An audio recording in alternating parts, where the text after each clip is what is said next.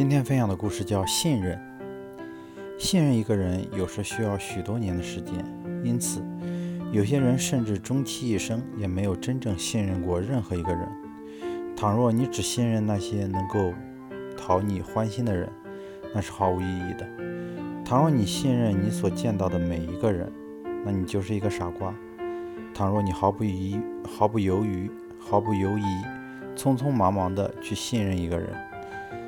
那你就可能也会那么快的被你所信任的那个人背弃。倘若你只是出于某种肤浅的需要去信任一个人，那么悬宠而来的可能就是恼人的猜忌和背叛。但倘若你迟迟不敢去信任一个值得你信任的人，那你永远不能获得爱的甘甜和人间的温暖，你的一生也将会因此而黯淡无光。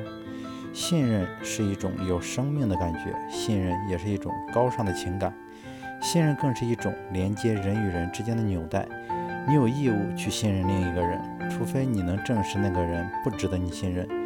你也有权受到另一个人的信任，除非你不被，你已被证实不值得那个人信任。